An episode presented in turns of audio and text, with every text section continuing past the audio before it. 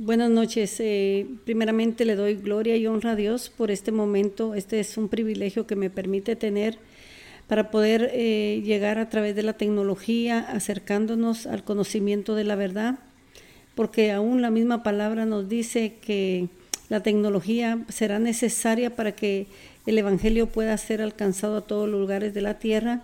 Y si nos damos cuenta que eh, en todo momento la tecnología en estos momentos está tomando un lugar bien importante en eh, dejar conocer el reino de los cielos a través de que podamos eh, alcanzar a multitudes, otros continentes.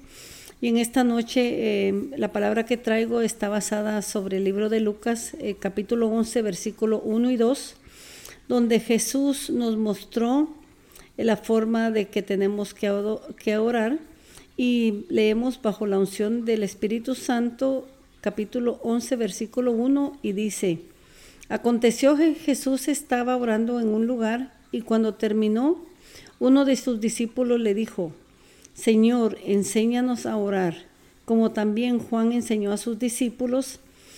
En esta ocasión es la única que Jesús viene y les dice que sí, que les quiere enseñar a orar y cuál era la razón por qué ellos anhelaban aprender. La razón era porque realmente veían que el tiempo de Jesús cerca del Padre lo hacía tener ese poder que venía del cielo a la tierra en búsqueda de la intimidad con, con, el, con el Dios que creó los cielos y la tierra una intimidad poderosa, porque cuando él salía de la presencia de Dios, el poder lo respaldaba. La palabra de Dios dice que Él nos ha dado poder y ese poder era lo que se manifestaba en Jesús cuando Él pasaba horas. Eh, vemos de que en el versículo 2 Él les contesta a los discípulos cómo era la forma en que tenían que, adorar y orar. Y les dice, y les, eh, cuando oréis, decid, Padre nuestro que estás en los cielos, santificado sea tu nombre. Eh, y voy a tomar solo este momento, eh, solo esta parte para que podamos eh, discernir lo que la palabra de Dios nos quiere administrar.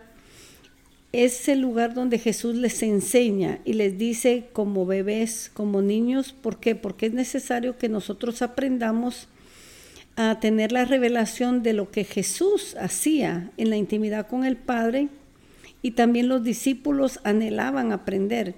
Y es aquí cuando le dicen, cuando oréis, decid, Padre nuestro que estás en los cielos, santificado sea tu nombre. Esto era que veníamos ante la presencia del Señor, el Todopoderoso, el Creador del cielo y de la tierra, a reconocer lo glorioso, lo santo, a que a él le pertenecían los cielos y la tierra entonces, en esta enseñanza, primeramente tenemos que reconocer que no es una oración repetitiva. Eh, necesitamos exaltar el nombre de Dios para que sea exaltado y glorificado porque Él está en el cielo, ¿verdad? Sabemos de que cuando nosotros nos acercamos a Él, lo primero es venir ante la presencia de nuestro Padre Celestial, el que nos ha creado, a poder reconocer su grandeza, a, reconocer su poder, a reconocer que Él es el que merece toda gloria y toda honra, porque los ángeles que están postrados a su diestra, en todo momento dicen, Santo, Santo, Santo. Si ellos reconocen la santidad del, del Dios Todopoderoso, Asimismo Jesús la sabía y, la, y, sabía lo que era lo necesario de poder acercarse al Padre en oración, porque sabía que cuando Él salía de la presencia del Padre, Él tenía ese poder, esa autoridad que lo respaldaba para poder liberar a las personas de demonios, sanar a enfermos, traer a un cojo a que se pudiera parar y caminar. ¿Por qué? Porque había una intimidad con el Padre, la cual respaldaba cuando era necesario eh, la oración. Y asimismo, eh, mis amados hermanos, personas que escuchan eh, este, esta grabación, yo los insto a que primeramente no usemos el Padre nuestro como una oración mecánica, repetitiva como una oración de microondas, no, usémosla como Jesús la, enseñó, porque nuevamente recalco que fue el único tiempo que Él le dijo a los discípulos, yo les voy a enseñar y tiene que ser de esta manera.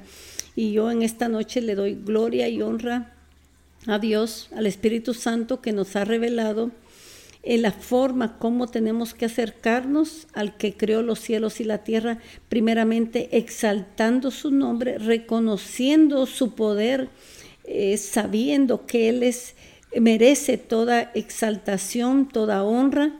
Y la palabra de Dios nos dice que Él está buscando adoradores que lo adoren con espíritu y en verdad.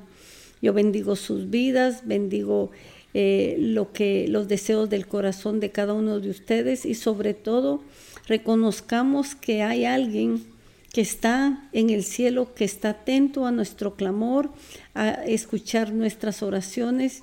Y le doy gracias al Padre, le doy gracias al Hijo y le doy gracias al Espíritu Santo. Y vamos a finalizar con esta oración.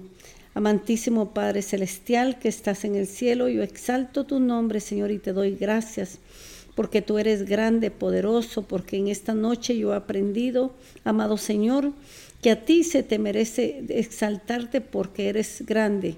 Y te doy gloria y honra reconociendo tu grandeza. Sobre todo reconocemos el poder que desciende del cielo a la tierra y que se nos ha sido otorgado porque somos hijos legítimos. Gracias, amado Señor. En esta noche bendigo a las personas que están disponiéndose a escuchar algo sobre poder acercarnos a ti para poder venir y adorarte de la manera que a ti te agrada. Te exaltamos y reconocemos tu grandeza eh, por los siglos de los siglos. Aleluya. Buenas noches, mis amados hermanas, personas que nos escuchan. Bendecimos su vida, las obras de su mano si hay unas necesidades de salud en sus hogares, provisión económica, reconozcamos que Dios es el que escucha nuestras oraciones y nos da las necesidades que nosotras podamos, nosotros podamos tener.